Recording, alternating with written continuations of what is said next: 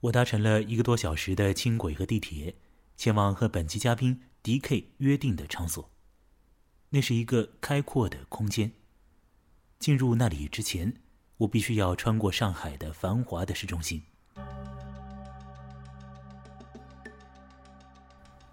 城市在进行它自身的新陈代谢，轨道交通线路不断的铺展，创造效率，制造秩序，消除距离，集聚人群。这样的过程似乎是不可逆转的，也很难被暂停。由人构成的城市，是不是应该要照顾一下具体的人的感受？比如说，要不要规划并且维系一些空间，让人可以在里面喘口气？D.K 将在本期节目当中说说城市的问题。D.K 在巴黎取得社会学博士学位，目前他在上海的一所大学工作。做城市文化方面的研究。D.K 和我在地铁十一号线云锦路站站厅层会面。走上地面，没走几步，边上就是黄浦江了。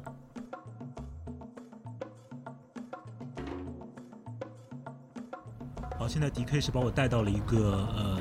平时不会来的一个地方，是在黄浦江的边上，但不是外滩。这里是哪里？请你来介绍一下，以及我们周围的环境也一并描述一下。这里就在江边上，一个叫所谓西岸的概念，就是江边。然后我现在可以看到很多船，然后现在我正在看到一个小孩他在玩滑板，因为我们在坐的地方就是一个江边有一个滑板公园。然后这个地方也很诡异，有几个很大的集装箱的大盒子，然后里面也不知道在干嘛。然后还有一个这个。是一个很大的起重机一样的，好像是原来造船的这样的一个东西。嗯，对，我们就在这样的一个环境当中。嗯嗯嗯嗯，对，这是一个正在正在建设中的一个区域吧，应该可以这样说，是吧？对对。嗯，你为什么要带到这个，把我放到这个地方来，跟你来进行这次节目呢？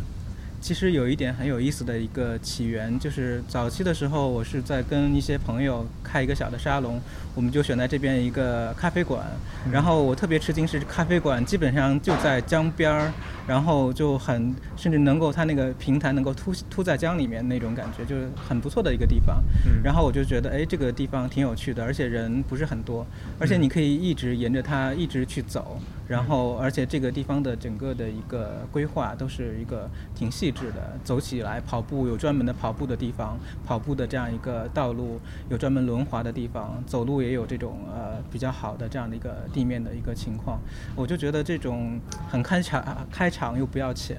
然后又离江很近，人又不多，真的很难找。所以我就觉得挺有趣的，挺好玩的。这就是两个关键词，一个是开场不设围栏，对吧？可以随便进入。还有一个就是这个不要钱，对对，这两个现在在城市中是非常难得的，对对，非常难得的事情。对你刚刚说到的就是说一个咖啡馆，因为我们正好就是见面的那个地方，从地铁站出来以后，就是先到那个咖啡馆去看了一下，这咖啡馆名字叫 Memory，对吧？他现在好像自己也变成了一个 Memory，因为它关掉了。最起码说现在这个我们刚去的时候还没有开。对，这个你说到那时候你们办一个沙龙，那是在一年以前，对。对吧？一年以前更早的时候你在法国留学，对，所以那个时候回来之后跑到这里来就觉得啊，怎么上海有一块这么样一个地方？对，因为你本身是你是土生土长，本来是上海人，不是上海人，不是上海人啊，但是你在上海有过对。学习这个时间，对对，都是在上海，对，但你不清楚就是有有这么一块场所，对对。那么，然后你到这里来办了这个沙龙之后，结果一一年多回过头来一看，这个咖啡馆就在。对，已经已经处于这个，这个还蛮有趣的。其实，因为我们当时来的时候，那个咖啡馆好像因为觉得这个 view 这个风景很好嘛，他觉得这个座位还好像你不能随便坐的感觉。但是这次再过来，刚才跟木来过来的时候，那个座位那咖啡馆已经是都是尘土，然后那个座位就在外面的卡座啊什么的都随便坐。哎，我觉得这个也挺有意思的。我觉得它如果就一直荒废着也蛮好的。它里面就像是一个一个装置一样，就是一个 memory 里面都是尘土。然后外面的那个那个卡座啊，那种藤条的座椅啊，又是可以随便坐，那么蛮好的，变成了一个一个公共的这样一个，大家自己带点东西，酒水啊，就过来可以开这种 picnic 啊，是挺好的？嗯哼，也是一种很有趣的这样一个东西。但是会有一个一个现象，就是我们刚刚走过来的时候你所提到的，呃，这种孤零零的，就是走几步路才会出现的一个小店，它会嗯关掉了。或者说它现在不营业，这是一个星期一的白天，按理说应它应该是营业的，但是它现在就歇业了，不知道怎么回事。但是它的斜对面有那个大商场里面的店就正在一家家的开出来，是吧？这个这个你你观察到了这一点，然后觉得这是一个作为你来说会觉得这是一个有意思的地方。对，非常有趣，因为其实这是一个滨江的地带，所以它是一个有一种街道感的一个行走的，所以这些就是咖啡吧啊或者是沿江的这种饭店，它其实是一种非常好的一种呃节奏感。但是我们发现不只是这一家，然后再走个二三百米的另外一家的酒吧也关门了，但是都是刚刚关门的。但是反过来，我们就在街的对面那个呃并不沿江的，但是一个新开张的正在建设当中的、正在装修当中的 shopping mall。里面有一家新开张的餐厅，对然后那个地方是新开的，所以这个对比就很明显。也就是说，我们逛街的时候，街边的店都会关，但是 shopping mall 这个它的生命力特别的顽强，好像大家还是习惯于 shopping mall 这样的一种方式。对，这个这这个事情可以扩大了来说，就是不光是在我们现在处的这个场景里面是如此，就是在城市的其他地方对也会有这个现象出现。对，嗯，所以这个就是其实也是，当然这如果作为城市形态的话，这是也是有有规划或者是呃被设计的，因为每个每个地铁站是一个节点，然后地铁站都是这样一种 shopping mall，它可以不断的去复制，然后我们就可以完全分不清楚是哪里是中心，哪里是边缘，反正都是一样的模式，对。对，地铁站出来一般都是一个商场，对对对进去之后就对云里雾里的。对对商场有的时候还会，它如果过大的话，就需要有一个商场里面的地图。对你会觉得进入了一个新的一个封闭的一个场所。对对对那个场所好像也是一个。呃，也是一个有很多人在里面走来走去，对。啊、有很嘈杂的地方，有大家不停的讲话，对。但是那个地方它有一个终极目的，就是请你付我付我钱，对吧？对。很多时候，当你发现那里有一个位置，我指的是在上海的某一些的商场啊，对。就是当你坐下去的时候，其实就意味着你是要掏钱的，因为它可能是一个咖啡店的外延的一个位置，对。可能是一个别的什么样的一种店里面的布置，对。对所以你得为你休息下来就要就要付这个钱，对，所以这样子反过来来讲，就你会觉得这个我们现在所处的这个地方变得比较的可贵和难得，在上海这么一个场所，非常难得，因为这是一个，还是那句话，没有围墙的一个开场式的公园。嗯因为现在上海的公园其实做得很好的，但是问题是，这个公园有一个词就是 artificial，就是人工感是特别强。然后另外一点就是说它的秩序感太强了，就是公园几点到几点这样的一种感觉，它并不是一个完全的一个呃开场的空间，而且公园周边的这种消费感也是也是特别强。最明显的就是浦东那个世纪公园，它旁边就是一个整个是一个楼盘的概念。但是呃，现在我们所在的所谓的西岸这个概念呢，它还是在一个呃 shaping 一个形塑的过程当中去，所以这个时候会有，就是它是一种日常感很强的一个地方，你可以走过来，就是说它现在还不是一个终极版，对。所以我们其实也不知道它对会变成什么样子。是什么样，有可能出现什么地产商、什么商人就把这里改的面目全非，对有可能。但最起码它现在处在一个对。呃这种像有点模糊的这个状态，对对对不清楚它是一个是。很很以后会变得很商业化，对。还是说它是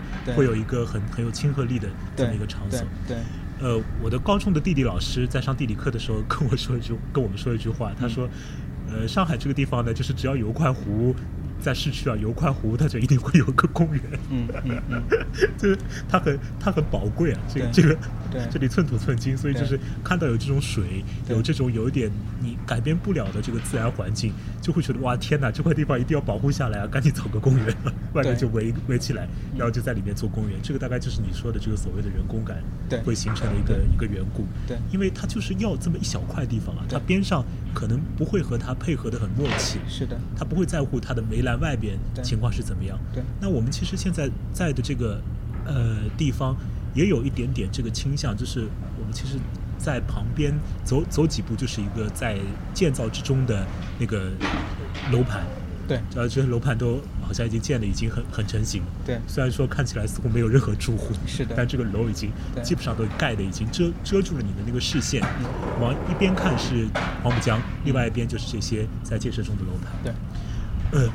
我想把这个话题说回来吧，就是你最早的时候，当你说到要来这里的时候，你用了一个词语嗯叫做呼吸，对吧？呼吸感啊，对，这个词你是不是能够对再来要说几句？对，其实这个词在于我第一次来到，就是去年这个经验来到这样一个江边的时候，我突然觉得它是一个有呼吸感的城市，因为江边对于上海的住民来去说的话并不陌生。但是如果我们真的到所谓的外滩，我们在那边会有呼吸感嘛？其实那个已经人已经吞没了江，所以你是吞就是是没有这样的一种呼吸感。有的时候人也吞没了人呢，嗯比如某一次的元旦，太可是是是是，对，所以就是说，那那个地方是没有呼吸感的，所以我我突然觉得，哎，这个地方很开敞，它还可以一直沿江的去，去这样去走，没有没有什么七七八八的人过来给你推销什么东西，你就这样去走，我就觉得是可以喘得来一口气，然后这个经验是可以不断再去推下去的，因为这个经验其实有一个比较，是因为我去年年底去了一趟香港，然后我们一般认为香港的。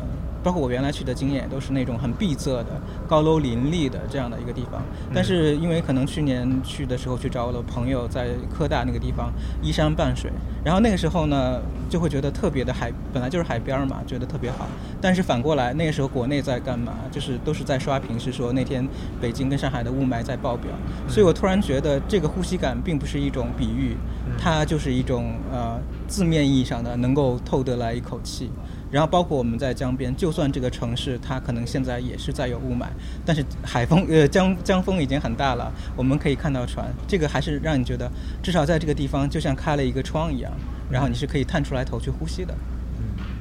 很直觉的感受。对，嗯。呃，我自己那时候，二零零八年的时候呢，我有一个毕业实习，当时是在一个叫上海电子艺术节的一个场所，一个一个一个机构里面。现在这个东西已经子，已经不复存在了。那么，然后呢，它就是会有很多的一个艺术装置啊，然后要把它们摆在一个地方，那么就是要给整个一块地方要起一个名字。当时我就随便一说，我就说啊，那叫什么呼吸好了。然后那些领导就会很振奋，就是那个词，好像它天然的就会有一种很很很强的那种，呃，对于城市人来说，有一种吸引力，就觉得这个找到了一线生机的那个感觉。哎，。我我其实挺同意这个感觉的。我嗯觉得换句话说来去说，我们平时的感觉是窒息的，或者是嗯。有一种有一种概念叫潜水钟吧，就是包括现在如果雾霾的话，人会套上一层一层的防毒面具，然后你会觉得你只要哪个地方暴露在城市的外边都是不安全的，那你就到最后是穿上一个潜水钟，然后你会觉得这样是安全的，但同时你是特别沉重的，然后所以会我听到呼吸或者看到绿色，人是有一种城市里的人会有一种本能的感觉，我觉得这是一个也是一个现象，也挺挺重要的一种城市当中的一个现象。对，就是说你刚刚那句话，平时的这个状态是窒息啊，有点吓到我了。嗯，我想了刚刚几几秒钟的时间，觉得好像真是有一点，对啊，真是有一点那个感觉。对就是因为你无论是走在什么样的那个场所里面，包括说你去一个消费性的地方，你已经付了钱，你坐下来了，对但是那个时候你总是。那个状态不是不是特别的松弛的那个状态，包括说你看到你周围的人人群，总是好像都行色匆匆，各有各的盘算，各有各的那个他们的日程表，对。所以都在按着一个节奏在在那里运转。对你如果说你自己也有一个节奏呢，你就会很忙碌。对。如果说你自己没有一个没有一个接下来的日程呢，你又会很茫然。对对是的那是的。个时候你就嗯。陷入了一个不知所措的一个状态。对对对，就会觉得嗯。这个好像是一个，呃，就像我们前几次有一个嘉宾来说，就是那种有点像假死的那个状态，就是对僵死在那个对那块那块地方。对。对其实这种窒息感跟城市的过度秩序化是有关系的。其实你刚才提到，每个空间它都有它自己的规矩，然后你到那儿你要去做什么，每个地方都是安排好的。你看起来是娱乐的场所，娱乐场所也是有时间限制的，只要在城市里面，没有什么东西是没有限制的，没有没有保就是没有保质期的，什么都有一个规定。反过来，我原来有一个另外的一个意向在于，尤其我觉得上海这样一个大城市，它特别像一个电路板，它特别像一个电路板，就是这种街道。嗯然后一旦一通电，它就是每个人就是电子，你就在这里面去维持这个电路板的这样一个运转。然后，所以你是不可能去去去逃离那个被推动的人流的，如果你在里面的话。嗯所以这就是我们平时这种窒息，就在于是你都是被这种各种各样的这种规则过度的规则，不是说不需要规则，是过度的规则给给挟持着这种感觉。是的是的，嗯，在这种规则里面的一个呃很明确的一个规则，就是和钱有关的规则，就是这个对，因为它需要你去消费嘛。对，所以电流也是这个概念，资金流嘛，就说你啊后面的驱动力是什么？不就是那个资金吗？对对对就是这个钱有关，是钱推着人，然后不知道去哪儿，就是这一。点我是觉得，嗯呃应该要被注意的一点，因为对就是呃我因为你是做那个社会学研究的，所以我有一个有一个有一个有一个概念想请教你一下，就是有一种叫做呃公民社公民空间，是不是有、是不是有这种说法？呃，有公共空间，公共空间对对对，嗯或者是开展空空间，都是嗯可以叫这个嗯。public space、嗯。open space。还有什么 civil space 这种说法有？呃，也有，但是嗯那个可能如果你提到这个词的话，还是那个 public space 较多的嗯多一点。对。我，正好在前一段时间就看到了这个词，是那么就查了一下啊，嗯这个词，我想它它到底有没有什么一个确切的一个意涵？嗯对它我就有一个很宽松的一个界定嘛，他就说，如果一个一个空间里面是以后会和人发生关系，但是发生这个关系又不是那个 钱方面的关系，对对对对这个时候可以当然可以他说这是一个公共空间。对对对但是如。果这样想的话，我们就会发现，就我就想了一下，我身边到底有没有什么这种公共空间？对啊发现非常非常少。对你说像公园的话，对呃，它现在当然还好了，就是基本上不要门票。对那以前的话也需要也需要付门票。那么这种商场什么的就更更不用说，对甚至于包括说很多的那个抽象的那种空间，对抽象概念上的那个人和人之间的集聚，嗯嗯它似乎也都是需要你去对掏笔钱，然后你们才才坐下来，对呃，或者说才在网上有一个什么样的关联，对。而这种关联产生之后呢，非常遗憾的就是，嗯不知道怎么回事，大家都会奔着一个一个一个呃谈话的一个范围，或者说奔着一个交往的一个目的去，这里面又会牵扯到牵扯到这个对对 这些这些话题，对。对特别是在目前这个阶段来说的话，总是在讲我怎么样去创业啊，什么这些话题都会涌现出来，对。甚至于说打开那个呃 iTunes Store，然后看那个 Podcast 的列表，里面有很多都是讲怎么样去让你变得有钱，怎么样去在一个商业化的环境当中，嗯去获得你所要的那个嗯和人相处的这些嗯方式啊，这些嗯窍门。对所以我就觉得我们真是在一个所谓的那个公共空间非常。上海话叫“错卡”，就是非常 窄的、非常促狭的普通话是叫，是这这个环境当中。对对对对，嗯特别对，所以就是这就是为什么我们能够找到这个这个地方人，就包括就我们现在这个江边这个地方，嗯我会觉得特别的欣喜。我嗯觉得是一种变化，因为那个时候其实我去年也是刚回国没多久，我突然觉得这种亲切来源于可能一些就是其他地方的那个城市经验，比如说呃在巴黎的话，就是我原来是在巴黎留学的话，嗯那很多的公园它的开场性就跟在这边很像，比如说我们刚才看到这样一个滑板公园，我这个是我最最最觉得最好玩的，因为滑板公园很能代表包括涂鸦，你对于涂鸦的感受，这个滑板公园就在旁边呀，对对对对，好，包括这个现在打篮球，对这边有打篮球的这个地方，都就是听到的一些杂音就是从那里传来。对对对，这小孩儿都在打篮球，也不要钱，也不是围起来说十块钱一小时、二十块钱一小时，那都不是这样的。对因为比如说我们都知道那个最有名的埃菲尔铁塔，它下面就是一个篮球场。哦这样啊对，就是一个篮球场，就在旁边就有一个篮球场。然后那个你就经常看到有人在打篮球，人也不是说特别多，嗯它就是一个市政的一个地方，就是嗯就是运动器械，然后你都可以用。然后你旁边就是一个塔，就是大家都觉得很传奇的一个埃菲尔铁塔。但是它在对于当地的人来说，这个就是一个街心公园。嗯然后因为埃菲尔铁塔下面那个四只脚下面也是个大草坪，你是可以进去的，它不是围起来一层一层围起来，然后让你。不能进的，说这是一个什么景区什么的，它都是旁边都是大草坪，都是可以去晒太阳的。至少它没有那么多的这种呃规矩啊，什么什么，除非你要上去，可能要交一点钱，那个也不是很贵。其实说实话，呃，以前以前在我的那个另外一个做做做文学节目的时候啊，因为要说那个帕特里克·莫迪亚诺就得那个诺奖的那个人，所以他那个小说里面有一些描述到的地方，它是带有很多的那个怀旧感。对就是他是一个那个过来人，然后觉得在当时在那个地方发生了一些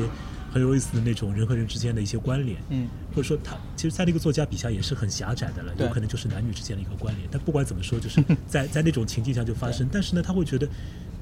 现在就这个就不能够去看见，因为他所指的那种过去的巴黎的那块地方已经被商业化了，对。好像是有这个情况出现，是吧？，巴黎对这个东西是很敏感的，它当然嗯也有这种新的 shopping mall 啊，嗯也会有这样一种全球资本的注入，当然肯定都是有的。嗯但它对于这种老的这样，就像你刚才说这种文学空间的这样的一种再现，嗯包括对于现在的规划里面，他们都是还是很重视，就是它并不是说简单的停滞，而是说怎么把一个地方去变得注入新的内容，但是又不是过度的商业化，他们至少是可以去控制这样的一个程度的。嗯，可以对举一些确确切那个明确的例子。我可以举一个最好玩的例子，嗯就是我在巴黎的市政府的网站上曾经看过一个广告。这个广告说什么呢？是说我们要在巴黎圣母院那个地方建一个新的 shopping mall，然后你可以一下来就是又有圣母院，又有最好的街区，你就可以走。然后那个广告拍的特别的绚丽，然后我以为是真的。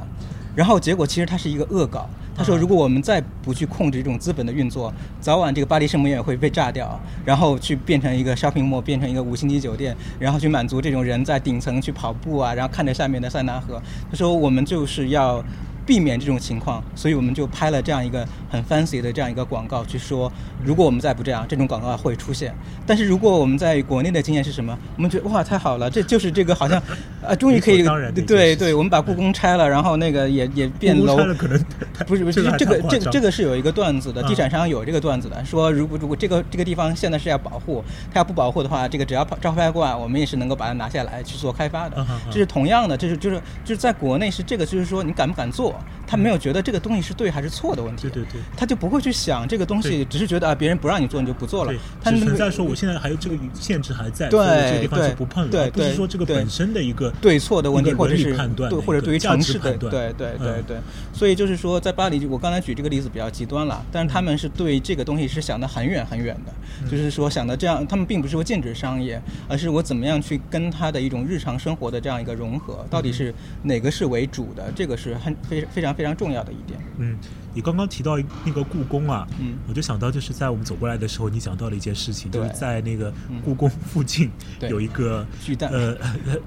可以说巨蛋吧，呃对，但是还有更难听的名字，但是又不太好听了。就是那个国家大剧院。对然后其实我想的一个一个反例，就是说我很早的时候有一次，就是在国家大剧院刚刚去建好的时候，我其实我对那个建筑我就蛮感兴趣的，并不是很排斥。但是我就觉得，哎，我就想去那边看一看。但是结果我还离离它很远的时候，我就发现它是一种密密匝匝的绿化带，要把人不是那种亲近的绿化带，而是那种隔离性的。不不不能让你进入的这种。然后我还看到了一些那个好像站岗的警察，然后当然他可能是一各种各样的这种呃保卫吧、保安吧，然后他就一层一层的，让你觉得这个空间好像不是属于一个，就像你刚才说的那个 civil space 或者是 public space，它并不是一个公共的，它好像你没有人、没有路径的话，你是进不去的。对，首先一点，他不让你知道那里有一块什么东西。对对对对对他他前面，因为我也我也去过那个地方，而且我到那个就里面也去过，外面也待过，所以它外面一圈确实确实都是树。对。你是你外面如果开车经过那个地方，你根本就不知道它里面是一滩水，对对完全不知道。对对对，嗯。我觉得这就是很明显，就是他不想让这个东西变得可可见到的、嗯。或者可进可进入的，然后甚至他会让你觉得我的第一感觉是阴森，或者是呃 莫这种莫名的这种感觉，嗯。然后就是你觉得它是不亲切的。对然后我觉得这个可能就是一个相反的例子，嗯。它不亲切是对于平民的，它反过来就会变成某种的一种 power，对。一种一种特权感的，可能有的人就会很喜欢这种，因为他拿了 VIP 的卡，他就是我就想到一个衣兜里面拿了一个邀请函，然后他就可以穿过层层的这样去进去。但是问题是那个是在一个城市的中心，那应该是一个公共的地方，这点很重要。关于这一点呢，就是我想到一个，嗯嗯，可以说的一个比较好玩的事情，就是我们在上大学的时候，那个时候那个建筑，那个国家大剧院建成，好像应该是差不多建成的时候。那后来那个老师就有一次上一个艺术类的课啊，他说：“你们想想看，为什么国家大剧院旁边有那个水啊，要要有这种要有这种间隔的，不让你去亲近的那个、嗯嗯。这个这种设置，对。一种障碍物。他都还没有说到那些树，嗯。就那个水其实也是很诡异的，你对觉得对对对。它有一大块，本来它是可以形成一个公共的那种聚集区，但是它就挖了一个水塘，对。就不让你去进去。对对对他说你为什么会形成这个东西？然后我们当时还挖空心思想，我说大概就是因为呃要表现出来艺术和生活之间的一种距离，所以要让你慢慢的、慢慢的进入了什么。但是现在我是觉得这个完全就是一种政治性的一个东西。呃，有可能吧，反正各种各样的解读，就是那种奇观吧。它所以它不是一个我们能够呃进入的一个场所是，它是一个景观，甚至是一个奇观，就是这样。北京就是这样奇奇怪怪的建筑，这个已经这个词已经大家都在说了，对不对？对对就是这样的一种感觉。嗯，对，呃，现在时间应该不多，然后我想大概还有我看一下时间啊，还有大概五分钟、五六分钟样子的时间，因为我呃，你在你正在上一个课，嗯。这个课是在呃暑假期间会进行的一个课，就是大学里面的学生都可以去选修这门课。对。然后这个课你刚刚跟我描述以后，我觉得非常有意思，对。是一个可以让你在居住在这个城市里的人去像游客一样的，或者说换一种身份，以一种新的一个视角去来去了解这个城市里面的空间，对。是不是可以大概去描述一下？这个花大概五课的分钟的时间，对。好吧？这样有一一门课是这样的，就是我们希望有一种城市的探索，嗯就是我们要去发现城市当中的地方，这个地方 place 这个概念是跟 space 不同的。什么叫一个 space？一个 shopping mall 是一个 space，迪士尼乐园是一个 space，它是一种呃全球化的一个流动的空间，标准化的空间。麦当劳也是一个 space，在里面是看不到人的，你只知道 brand，你只知道品牌，但是你不知道人的生活是哪里。它这个 space 是可以从无到有的去。一下子就处在这个地方，你就直直接过来消费就可以了。但是我们去说，我们这门课是希望让大家能够探索周边的 place，不管你是所谓外地或者本地，你来到这个城市，你都有一个活动的 place。这个 place 是这个场所是有人居住的，它是有历史的，也有活动者，然后你也是其中的一个活动者，所以要要要发现这种有趣的。然后有历史的这种活动者，而不是觉得啊，它就是一个星巴克，那里就是一个宜家，不是这样来去定位，而是说你周围的人跟故事、跟空间、跟这样的一个场所，你要你要跟他们发生关联，你要明白这种关联。然后另外一点，这个探索的性质是说，比如说现在这样的一个江边，也是一种城市探索的功能。直到现在，这个地铁站旁边，你要出来的话，可能还是很荒芜。但是走过来一拐角，就是一大片，嗯，就觉得别有洞天的一个很好玩的一个东西。所以就是说，我们对这个城市，并不是说它只是几个意象，